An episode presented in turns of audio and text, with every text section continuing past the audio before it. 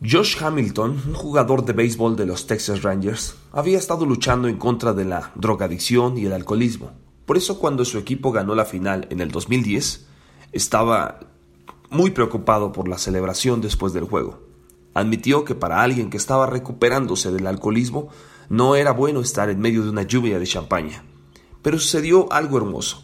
En vez de champaña, sus compañeros llenaron el vestuario de refresco de jengibre para que Hamilton pudiera participar en la fiesta.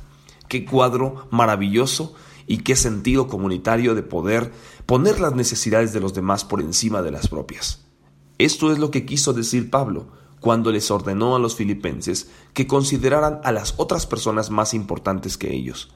Estar unidos a Cristo hacía que los creyentes de Filipos fueran miembros de la misma familia y les otorgaban un vínculo especial. Por lo tanto, su actitud mutua debía expresarse de maneras prácticas, unidad de amor, servicio sacrificial y atención para descubrir cómo socorrer a los demás, aun cuando éstos no se dieran cuenta de que necesitaban ayuda. La motivación para esta clase de comportamiento cristiano normal es el ejemplo de Jesucristo.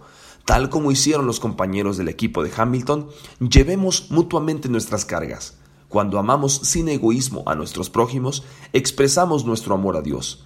El amor, como el de Cristo, se ve en las obras buenas.